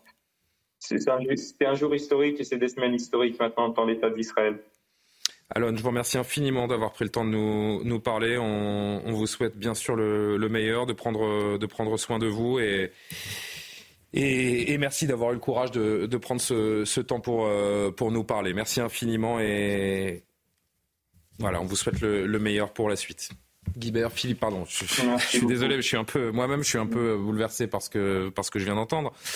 Euh, je vous voyais, euh, je vous voyais réagir, Philippe. C'est pour ça que je, que je me tourne vers vous. Euh, c'est terrible, hein, ces, ces témoignages. C'est vrai que depuis cinq jours, on a beaucoup beaucoup de remontées, beaucoup d'informations, beaucoup de gens qui nous racontent ce qu'ils ont vécu, mais à chaque fois, ça nous marque autant, toujours. Bien sûr, d'abord parce qu'on a, enfin, j'ai en tout cas moi, en surimpression les, les témoignages de, des, des, des victimes des, survivants du, Bataclan et que je ne peux pas entendre ces récits sans penser aussi au, Bataclan. Et puis j'ai été très frappé de ce que nous a dit ce, jeune homme euh, au moment où il a raconté qu'il avait fait son service militaire et qu'il avait passé huit mois pendant son service militaire à être aux alentours de Gaza. C'est-à-dire que voilà un jeune homme qui, comme tous les jeunes Israéliens et Israéliennes, euh, fait son service militaire et sert sa patrie et qui s'est retrouvé dans cette situation d'être à proximité de Gaza et d'être attaqué par le Hamas euh, et des Gazaouis.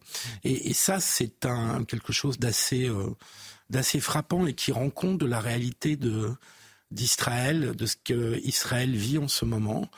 Mais je note aussi que malgré, à l'évidence, la critique qu'il fait aux autorités euh, politiques et militaires. Même s'il assure que c'est pas le moment. Hein. C'est pas le moment. C'est pas le moment. C'est là où on sent le patriotisme, moi, qui me frappe beaucoup chez les Israéliens et que je trouve admirable. Après, pour voir quelques extraits sur les chaînes d'information israéliennes, vous avez quand même des, des, familles qui sont touchées dans leur chair, qui s'expriment parfois sur, euh, sur les chaînes quand elles ont l'occasion et qui expriment cette, euh, cette colère, même si unanimement, globalement, en effet, on est dans l'unité nationale et la résilience euh, ces derniers jours. La presse israélienne, ça peut être très, très, très sévère pour le, gouvernement Bien sûr. et pour euh, les institutions, les, les services de défense. Mais je trouve qu'il y a toujours ce réflexe patriotique. Et là aussi, je pense à notre attitude euh, pendant les attentats il y a cinq ans, enfin un petit peu plus, sept ans, huit ans. Hmm. Ça n'avait pas toujours été le cas. C'est vrai. Et je suis très impressionné par cette maturité euh, des Israéliens. Il y a ces témoignages et puis euh, depuis cinq jours, il y a ces informations qui nous remontent euh, quasiment minute par minute et vous le voyez en bas de votre écran. On l'apprend donc là sur ces, ces, dix dernières minutes. le mouvement islamiste Hamas donc qui affirme, je vous lis la, la dépêche de l'AFP dans un communiqué, avoir libéré une otage et ses deux enfants. Je cite, une femme colon israélienne et ses deux enfants ont été libérés après avoir été détenus lors des affrontements entre le mouvement et l'armée israélienne, indique la branche armée du Hamas. L'armée israélienne n'a pas confirmé l'information à l'AFP. Une vidéo diffusée dans la foulée par la chaîne de télévision palestinienne Al-Aqsa montrait deux jours une femme en chemise bleue avec deux enfants et trois combattants du Hamas s'éloigner d'une zone barbelée. Si ces informations, cette information, Gérard Vespierre, est, est confirmée, quel signal elle nous envoie? Que le Hamas est prêt à faire un pas vers Israël? Que le Hamas craint l'offensive terrestre d'Israël et veut montrer et je vais le mettre avec euh, des dizaines de guillemets, un gage de bonne foi ah, Je pense, hélas, hélas, hélas, euh, qu'il y a une volonté aussi de communiquer, euh, d'éviter que, avec toutes les horreurs, les sauvageries, la boucherie que l'on a vues, que le Hamas ne veut, ne veut pas, ne veut pas que soit étiqueté son nom avec que du sang. Et, donc il y a. peut-être un peu tard. Hein oui, oui, oui. Mais vous savez, euh, euh, les, nouvelles se succèdent et donc euh, c'est pas neutre. C'est pas neutre et, et c'est pas c'est pas sur les 150 s'il y a 150 otages effectivement ils n'ont pas libéré 40 ou 50 c'est juste un, un, un, geste qui relève de la symbolique et qui relève d'un montage de la communication hélas Jean-Sébastien même analyse que Gérard ce serait un signe euh, pour communiquer euh, de la part du, Hamas et pas grand-chose de plus à en, dire Peut-être aussi pour entretenir le moment. C'est-à-dire qu'on voit bien que pour le Hamas, c'est pas conçu comme le Bataclan qui est une nuit d'horreur et derrière c'est terminé. Là, on est dans totalement autre chose. Et là, on regarde, vous parliez des, des chaînes israéliennes, ou en France, forcément, on regarde les témoignages des gens qui ont subi ces atrocités. regardez, par exemple, les chaînes arabes. Regardez ne serait-ce que la chaîne algérienne publique la chaîne algérienne publique ne prononce pas le mot Israël. Elle parle de l'entité sioniste, elle parle de l'agression sioniste sur Gaza. Elle parle des injustices subies depuis, euh, depuis 75 ans par les Palestiniens. Alors, on peut parler évidemment de la part d'injustices subies euh, par, par les Palestiniens, mais c'est totalement inversé le récit. je, vous dire, rien qu'en lisant cette dépêche de l'AFP, j'étais un peu surpris euh, il, y a, 10 secondes. J'ai lu la dépêche de l'AFP, de l'AFP qui parle de la branche armée du, du Hamas.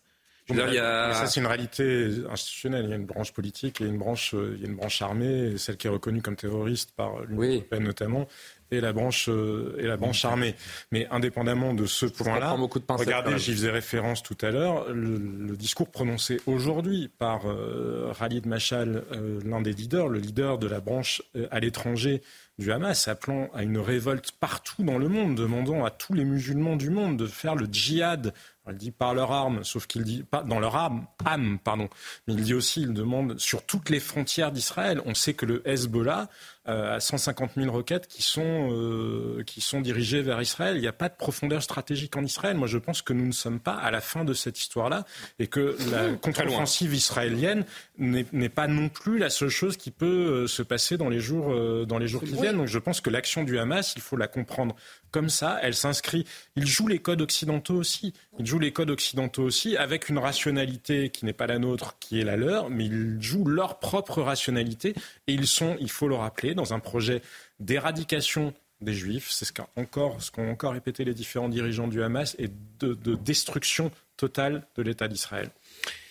Dernier mot rapidement, parce qu'on on va revenir à, aux répercussions françaises et, euh, et, à la politique française qui se déchaîne également autour de cette question. Parce qu'il y a euh, quelque chose quand même de, de tordu, euh, je pense, avec justement le, le, du côté du Hamas, parce qu'il y a aussi certains sympathisants du Hamas qui attendent les fameuses répliques, qui attendent la sortie aussi des militaires israéliens quand je parlais de cette guerre d'image, ben, on attend ça aussi pour jouer de la propagande, pour avoir aussi un écho à l'international, parce qu'il y aura des manifestations. Et quand vous parlez euh, de cette question là, du djihad et des choses comme ça, il y a aussi cette volonté de créer des affrontements à l'extérieur, dans les pays occidentaux aussi, de créer ces fameux chocs civilisationnels, ces chocs aussi qu'on pourrait voir dans des manifestations.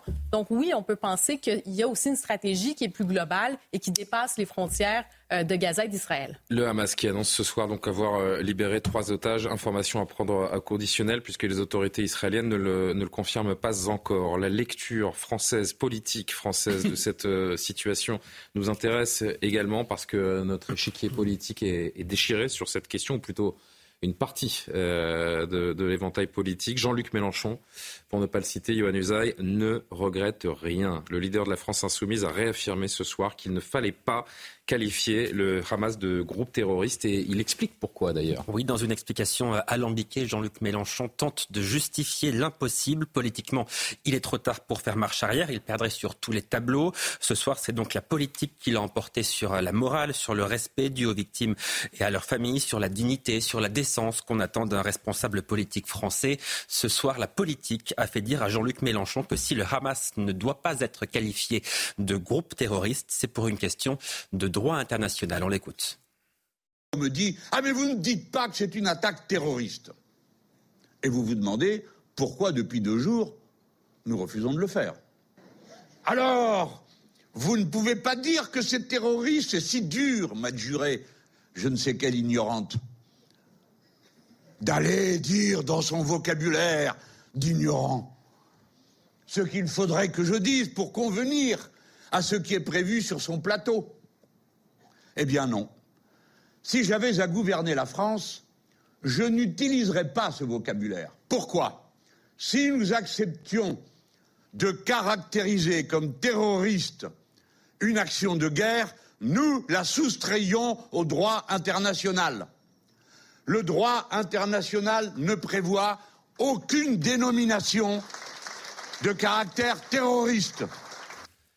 Voilà, si Jean-Luc Mélenchon était à la tête de ce pays, la France n'aurait donc pas qualifié les attaques du Hamas d'attaques terroristes. La France serait isolée sur la scène internationale. Si Jean-Luc Mélenchon était au pouvoir ce soir, c'est la position de la France qui serait condamnée par toutes les grandes démocraties occidentales. Alors Jean-Luc Mélenchon invoque le droit pour justifier sa position, une excuse lamentable, mais le leader de la France insoumise est acculé. Gérald Darmanin l'a accusé aujourd'hui de faire du djihadisme d'atmosphère. Gérard Larcher a estimé cet après-midi que la France insoumise avait quitté les valeurs de la démocratie et les valeurs de la République. Sandrine Rousseau appelle à suspendre le travail parlementaire de la NUPES, tandis que ce soir, c'est Olivier Faure, le patron du Parti socialiste, qui affirme que la position de la France insoumise concernant le Hamas aura des conséquences lourdes sur l'avenir de la NUPES. L'alliance de gauche est donc au bord de l'implosion et les propres électeurs de Jean-Luc Mélenchon sont une majorité à désapprouver la position de la France insoumise. Jean-Luc Mélenchon est donc en train de prendre conscience qu'il a sans doute perdu gros depuis samedi. Alors il tente le tout pour le tout, mais il restera avec Mathilde Panot ou encore Ercilia Soudé, le visage de l'islamo-gauchisme, la seule voix dissonante parmi une classe politique qui est pour une fois à la hauteur lors d'un événement grave et c'est assez rare pour être souligné. Merci beaucoup, Johan. Jean-Sébastien Ferjou. Euh, c'est Gérard Larcher également sur notre antenne ce matin, le président du Sénat, qui euh, disait que LFI a quitté les valeurs de la démocratie, de la démocratie, pardonnez-moi. Ce qui se passe du côté de Jean-Luc Mélenchon et de ses plus proches depuis euh, depuis cinq jours, c'est vraiment une déflagration au sein de l'échiquier politique. Il n'y a plus d'adversaires politiques concernant LFI pour le reste des, des politiques, mais plutôt un ennemi désormais. Ce n'est pas tout LFI. On a vu hier François Ruffin euh, avoir euh, tenir des propos euh, assez différents de ceux de Jean-Luc Mélenchon. On voit bien qu'il y a le cœur de LFI. En... moi, ça ne me surprend pas une seconde, hein, parce que je pense que ça fait très longtemps qu'ils qu'ils se sont éloignés de l'arc républicain. Ah il y a des, voix dissonantes, hein, François Ruffin, je me permets de le lire, mais c'est apparu à l'antenne. On doit mettre des mots forts sur ces actes horribles, sinon notre parole est discréditée, moquée, enlisée dans des justifications byzantines, pas à la hauteur de la gravité des événements. D'autres aussi, Alexis Corbière, par exemple, on a vu qu'il y avait quand même à la France Insoumise des gens. Mais parce que c'est quoi le raisonnement de Jean-Luc Mélenchon? Alors déjà, je pense qu'il s'enferre dans l'erreur politique qui a été la sienne depuis le week-end dernier. On l'a vu aussi s'en prendre particulièrement à Madame Borne. On peut imaginer comme si Madame Borne était la seule euh, à décider de la politique étrangère de la France, qui est évidemment, ça n'échappera à personne, parfaitement faux. Peut-être fait-il référence, notamment quand il dit qu'elle serait sous l'influence d'un État étranger, au fait que Madame Borne ait des origines juives. Parce que dans le fait qu'il ait fait plusieurs tweets contre Madame Borne spécifiquement dimanche dans la journée. On voit bien que Jean-Luc Mélenchon est dans une forme de fébrilité. Parce que c'est quand même ça le fil conducteur. Il énormément. Appelons un chat un chat, c'est l'antisémitisme. Alors bien sûr, ils s'en défendent, bien sûr, ils nous parlent d'antisionisme, mais quel est le point commun quand même que Jean-Luc Mélenchon même dans son raisonnement, même dans son raisonnement, je pense que bien souvent, il s'inscrit dans une logique qui l'est et il s'inscrit dans des références idéologiques qui le sont. C'est une longue tradition de l'extrême gauche. On le sait depuis longtemps, depuis Proudier, depuis Proudhon, pardon, euh, depuis Fourier, depuis euh, Jules Gued, euh, Marx. Enfin bref, ça n'a rien, ça n'a rien de très nouveau parce que dans le raisonnement juridique, au-delà du fait d'ailleurs qu'il a été contesté par des juristes, celui qui l'expose sur le fait que le terrorisme ne permettrait pas à une cour internationale de juger les actes commis en Israël. Qu'est-ce qu'il fait? En fait, il nie l'État d'Israël entre mmh. Parce que pour le coup, le droit international permet à l'État d'Israël de juger les actes qui ont été commis sur son sol. Pourquoi Jean-Luc Mélenchon ne voudrait-il pas Est-ce qu'il contesterait à la France le droit de juger Salah Abdeslam par exemple, au motif que bah, finalement, il, dépendait de l'État islamique et puis que la France avait certainement des choses à se faire reprocher dans son histoire, son histoire coloniale ou son attitude vis-à-vis -vis des musulmans?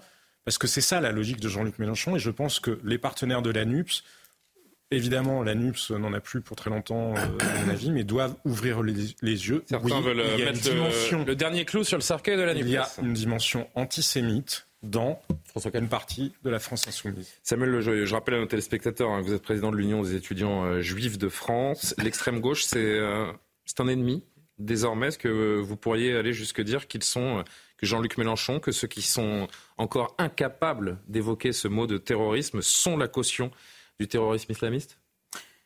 Ils sont, euh, oui, d'une certaine façon, euh, cette caution-là, mais ils sont surtout la caution euh, de l'importation haineuse de ces violences terroristes en France.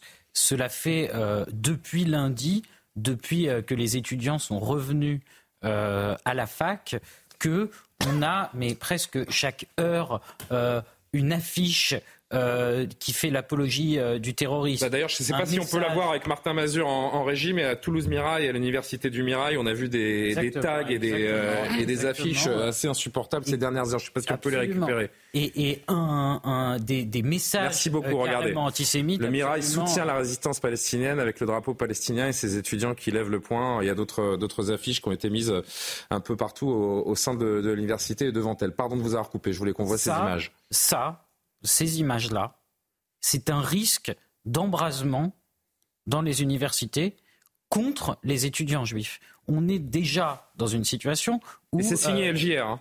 Oui, absolument. Absolument. Euh, c'est signé, c'est revendiqué. Et pour tout vous dire, on est actuellement euh, en train d'étudier avec nos avocats la possibilité de déposer une plainte. On l'a fait contre le NPA. C'est évidemment indigne, ces images-là, les propos de Mélenchon, ces images-là mais c'est surtout irresponsable. C'est irresponsable parce qu'on sait bien qu'aujourd'hui, la haine d'Israël, c'est un des moteurs principaux de l'antisémitisme, en particulier à l'université. 91% des étudiants juifs ont été victimes d'un acte antisémite à la fac. C'était notre étude euh, il y a dix jours euh, avec l'IFOP dans le Parisien. Euh, aujourd'hui, les gens qui mettent ces panneaux-là, ils mettent le feu aux poudres et ils encouragent à ce que finalement on s'en prenne aux juifs. Philippe. Oui, je ne sais pas si c'est indispensable de, de gloser. Euh, tout a été dit sur, euh, sur M. Mélenchon. Bah, ça fait cinq jours qu'on assiste à l'horreur et certains justifient tout cela. Quoi. C'est, mais ce que je veux dire, c'est que le virage, il est en 2019 au moment de la manif contre l'islamophobie, hmm. que le délire complotiste euh, de Mélenchon en juin 21 euh, sur, euh, vous savez. Oui, Mohamed Merah, avant, le, avant chaque élection, il y a, on nous fait un, un drame. Enfin, je me souviens pas ce qu'il avait dit exactement. Je pour mieux stigmatiser les musulmans dans la dernière semaine de campagne. Ouais, voilà. Donc voilà, donc les, choses sont claires et n'ont pas voulu le voir que ceux qui ne voulaient pas le voir. Maintenant, le problème politique, si on, on a parlé tout à l'heure de choses suffisamment dramatiques. On, est, on redescend euh, dans de la cuisine, mais en même temps aussi un peu de morale. Euh, le problème est de passer à l'acte pour tous ces euh, membres des, partis de gauche qui sont sincèrement choqués parce que raconte la direction de, LFI depuis, euh, depuis cinq jours. Le problème est de passer à l'acte. Euh, donc on a Sandrine Rousseau qui nous dit qu'il faut arrêter l'intergroupe. on a des socialistes qui nous disent ça y est, la NUP c'est terminé. Bon, maintenant il faut, il faut le, concrétiser. Vous avez vu ce qu'a dit Olivier Faure aujourd'hui hein? Je sais pas si on peut, on va montrer la citation. Je vous laisse la commenter très vite. Euh, la citation du premier secrétaire du, du Parti socialiste euh, aujourd'hui. Le problème, c'est la méthode Mélenchon. Ne jamais chercher le centre de gravité du rassemblement de la gauche. Toujours radicaliser les positions sans consulter ni respecter ses partenaires. En même temps, personne n'est allé euh, lui mettre le couteau sous la gorge, pardon pour l'expression, pour aller rejoindre la, la Nupes. Il est inacceptable que la direction de l'FI n'arrive pas à prononcer que, que le Hamas est une organisation terroriste. Ils en font une armée régulière qui commettrait des crimes de guerre. Non. Je laisse finir euh, Philippe, pardon. Le problème d'Olivier Faure, c'est qu'il est suiviste. Un chef ah précède ses troupes.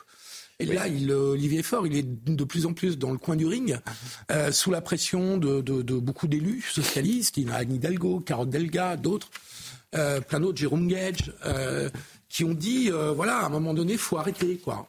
À un moment donné, il faut dire stop. Et euh, il faut qu'on trouve une autre stratégie ou une autre façon de faire. Et donc Olivier Faure, euh, il, il, durcit lui-même son discours au fil du temps, euh, mais un peu sous la pression, parce qu'il a lui-même dans l'intérieur du PS une, une contradiction et qu'il a gagné son congrès de très peu et qu'à un moment donné, il peut se retrouver en minorité. C'est ça la réalité euh, tambouillesque de ce qui se joue en ce moment au PS. On en redit un mot dans un instant, cher Gérard. Je crois carrément voulait dire un mot également, mais il est euh, un peu plus de 23h30. Un point actualité avec Maureen Vidal. Maureen, c'est à vous.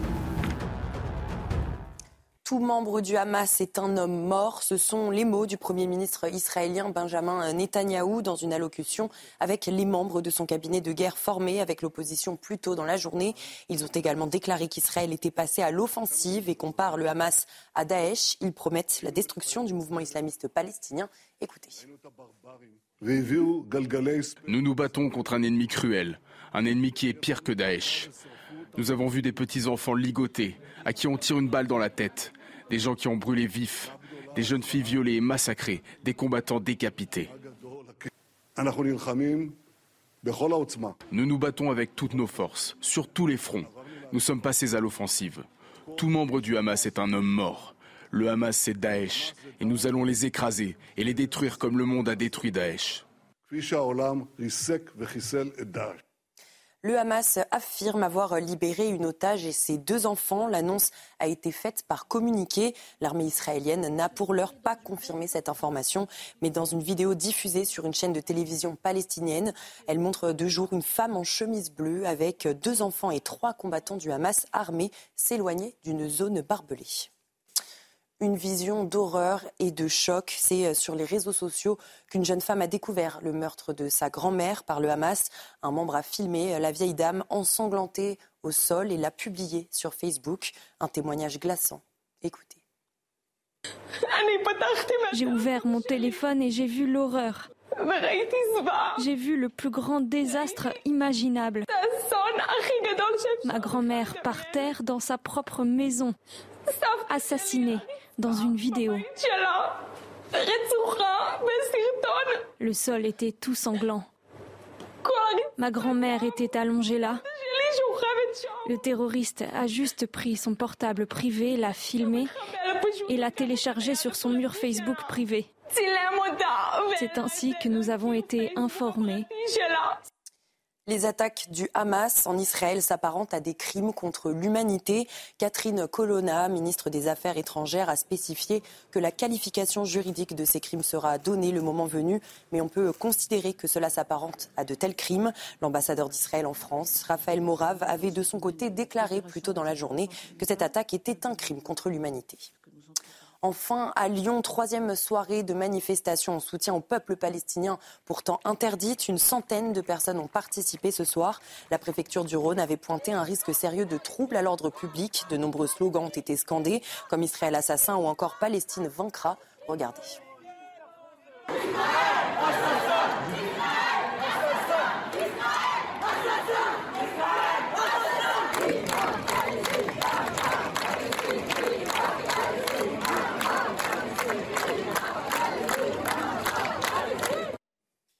Beaucoup, euh, chère euh, Vidal. C'est important ces, images parce qu'on évoquait juste avant le JT euh, justement les, les mots de Jean-Luc Mélenchon qui persistent encore ce soir, qui refuse avec un raisonnement très alambiqué, comme nous l'a rappelé Johan, d'évoquer de, d'évoquer ce, ce, mot de terrorisme encore une fois, et puis ce discours, cette idéologie euh, qui, euh, qui infuse dans, dans, la société depuis trois jours, ces, ces manifestations pourtant interdites que l'on voit à Lyon, à Marseille euh, notamment, ces slogans qu'on vient, qu'on vient d'entendre, on peut, et je poserai la question dans un instant à Samuel Lejoyeux aussi, on, peut s'inquiéter pour les éventuelles répercussions qui pourraient arriver en France? Bah oui, On se dit que oui, à l'aune de ces images, oui. Oui, et un peu partout, parce qu'on voit ces manifestations, vous savez, 24 heures après euh, les, les, attaques terroristes du Hamas. Moi, je le voyais au Canada, je l'ai vu aux États-Unis à Times Square. Il y a des gens qui descendaient dans la rue pour euh, saluer euh, ce qui s'était passé, donc vraiment là, qui étaient heureux de ça. Donc, on voit que cette idéologie, particulièrement à l'extrême gauche, ils, ont, fait un peu fait cause pour la cause palestinienne, c'est une chose, mais vraiment euh, avec un certain déni de ce qui se passe du côté israélien. En fait, ils ne veulent pas en entendre parler, ils ne veulent pas entendre parler des témoignages.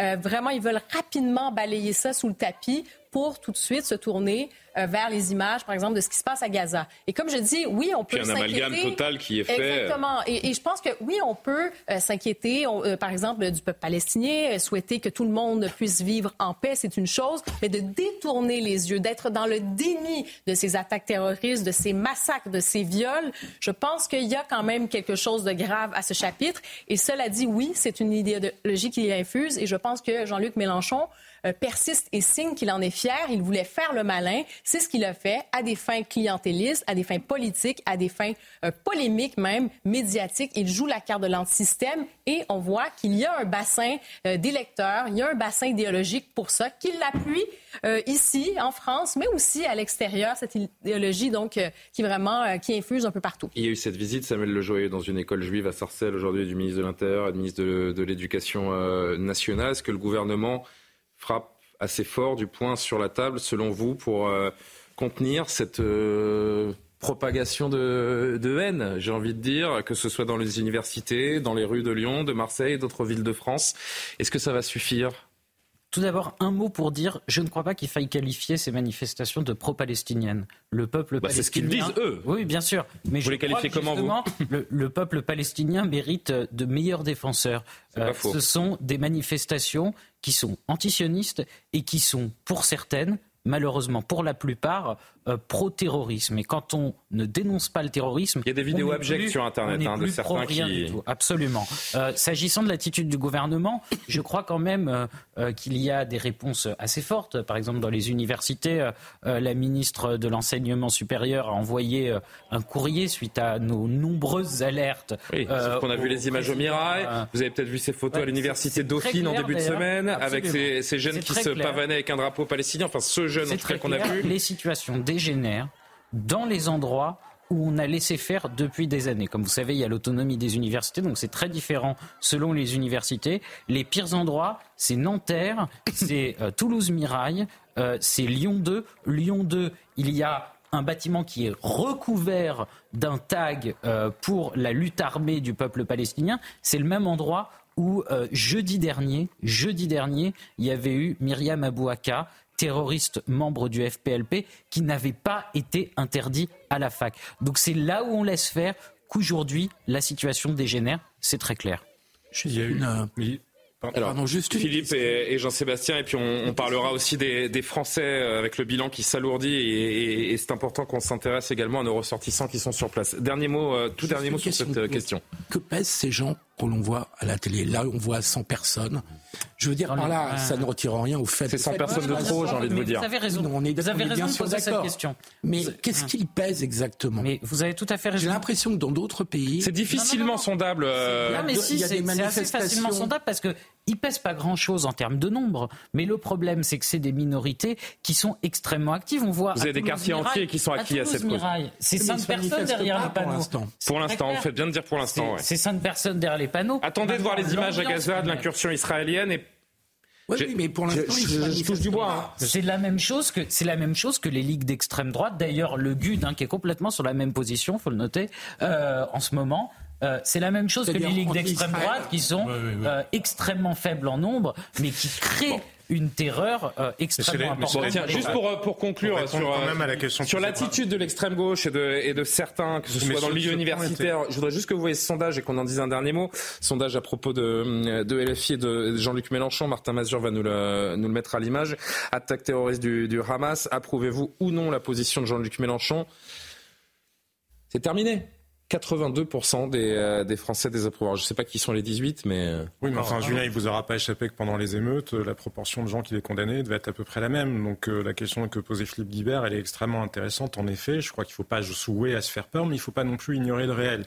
Le réel, c'est le rapport de la DGSI qui montre une progression incontestable du salafisme en France. Le réel, ce sont des chaînes de télévision étrangères. Je vous parlais tout à l'heure de la chaîne publique algérienne, francophone. C'est pour ça que je comprends ce qu'il disait, mmh. sinon je ne l'aurais pas compris mmh. si ça avait été dans la version euh, arabe. Le réel, c'est ce que ces chaînes-là disent aussi. Parce que, et ce, que des relais d'opinion disent. Regardez Fatima Wassak euh, du mouvement proche du parti, euh, enfin du mouvement décolonial, du mouvement des mères. Que disait-elle? Elle fait des tweets pour expliquer. Elle flèche le conflit à venir en France. Elle essaye de l'importer en tout cas en disant soutenir Israël, c'est soutenir la partie c'est soutenir l'indignité, c'est soutenir euh, euh, un État euh, totalitaire ou l'extrême droite. Soutenir la Palestine, c'est soutenir la liberté, c'est soutenir la justice et je ne sais plus quel autre qualificatif. Donc encore une fois, on peut critiquer évidemment la politique de l'État d'Israël. On peut évidemment et même on doit se préoccuper du destin des Palestiniens, mais ça n'est pas une raison pour importer ces conflits-là. Et regardons la réalité en face. Ces conflits-là sont importés. Pour revenir aussi sur ce qu'on disait tout à l'heure sur la NUPS, il y a quand même. Et on conclut. Appelons, bah oui, mais regardons la réalité en face. La fameuse note de Terra Nova qui doit dater maintenant d'il y a 15, peut-être même 20 ans. Vous savez, ce calcul électoral pour le PS disant ah bah il y a 6 millions de musulmans, il y a, 600 000 juifs. D'ailleurs maintenant on doit plutôt être proche de 500 000. Et eh ben on choisit le camp des musulmans. Mais si ça... un autre rapport. C'était pas la note Terra Nova. Ça. Oui, mais c'est le calcul qui a été fait par une partie de la gauche, il y a une part intellectuelle de conviction. Hein. Si, aujourd'hui. Hein. Mais évidemment que c'est un calcul qui a aussi été fait pas par la totalité du PS, et vous le rappeliez à juste titre, euh, Anne Hidalgo, Carole Delga ou d'autres l'ont condamné. Oui, une partie de la gauche a fait ce calcul-là. Il nous reste euh, quelques minutes et je voulais évidemment qu'on évoque avec vous, Karima, le, le, bilan donc, qui s'alourdit après l'attaque du, du Hamas samedi. La ministre des Affaires étrangères française, Catherine Colonna, a annoncé aujourd'hui donc qu'un onzième Français a été identifié parmi les personnes tuées. Elle a fait par ailleurs état d'au moins 18 ressortissants, dont des enfants portés euh, disparus. Certains sont peut-être retenus en otage, a-t-elle mentionné. Plusieurs ressortissants français sont coincés en Israël, continuent de vivre des, des heures d'angoisse en attendant d'être rapatriés ici en France. Oui, tout à fait. Et donc, il y aura un vol qui a été annoncé par le ministère des Affaires étrangères pour demain de Tel Aviv et qui devrait partir donc de là-bas pour se rendre à Charles de Gaulle euh, donc euh, ici euh, pas très loin de Paris. Mais oui, ce sont des heures d'angoisse. Il y a beaucoup de Français et de Franco-Israéliens qui sont coincés là-bas. Il y avait des touristes également qui sont toujours coincés. On peut imaginer que la situation est très compliquée. Donc pour ce vol de rapatriement, on vise en premier lieu les personnes dites vulnérables, donc les femmes enceintes en particulier, les mineurs isolés, les personnes en situation de handicap ou qui ont euh, une situation médicale particulière, mais on peut comprendre que ce sera probablement pas suffisant. Donc, il faudra attendre les prochaines informations pour savoir s'il y a d'autres vols euh, qui seront euh, nolisés, si on veut, hmm. parce que les vols commerciaux, ben, ça, ça, a arrêté en fait depuis samedi. et je vous invite d'ailleurs à écouter. C'est un Français qui était en vacances là-bas. Il s'appelle Jean. Il s'est retrouvé donc dans une situation qui était assez compliquée. Il a, il a vécu vraiment la peur. Il n'était pas très très loin des attaques. Et là, il essaie de rentrer. Et franchement, c'est pas simple. On va l'écouter. Ce sont des heures d'attente pour pouvoir avoir quelqu'un. Euh, il y a un avion à traiter euh, par le ministère des Affaires étrangères demain, mais il est réservé aux, enfants isolés et aux femmes enceintes et aux personnes malades, et c'est normal. Donc il est complet. Quand on dit euh, est-ce qu'il y a d'autres avions, bah, aujourd'hui on nous dit on ne sait pas. comment on va le savoir? On vous rappellera. On peut imaginer l'angoisse pour les ressortissants qui veulent, qui veulent rejoindre la France. Il n'y a pas que la France d'ailleurs qui est dans cette situation. Hein. Il y a beaucoup de nationalités représentées en Israël. Plusieurs pays tenteront, vont tenter de rapatrier leurs ressortissants qui sont, qui sont coincés sur place aussi. Oui, c'est ça. Il y a l'Argentine, en fait, qui a même utilisé en fait, un vol militaire. On voit que le hmm. Canada, euh, le Brésil, enfin plusieurs pays, pouvez l'imaginer. Il y a cette question euh, donc de ces ressortissants étrangers. Ça va se faire dans les prochains jours. Et en attendant, il y a quand même l'ouverture d'une cellule de crise. Je parle pour les Français. Euh, c'est quand même même en lien avec le Quai d'Orsay, tout ça. Donc, il y a des services qui essaient quand même de se mobiliser et je pense que demain, on en saura probablement un peu plus. Gérard Vespierre, notre pays également hein, paye un, lourd tribut dans ces attaques euh, terroristes. Il y a urgence à, rapatrier nos, ressortissants. C'est un exercice dans lequel la France est, assez exemplaire d'habitude ce rapatriement d'urgence euh, des ressortissants sur les théâtres de guerre on a Des moyens euh, importants et vous venez de faire allusion aux militaires. C'est effectivement une capacité de pouvoir mobiliser des, avions de transport lourds. et ultimement, on a aussi des capacités d'avoir des porte-hélicoptères à, disposition euh, au, large large ce qu'on a fait au moment du Liban, n'est-ce pas? Mm. Donc euh, voilà, il y a des possibilités échelonnées suivant le nombre de personnes impliquées et l'urgence des opérations à, être mises en place. Johan, oui.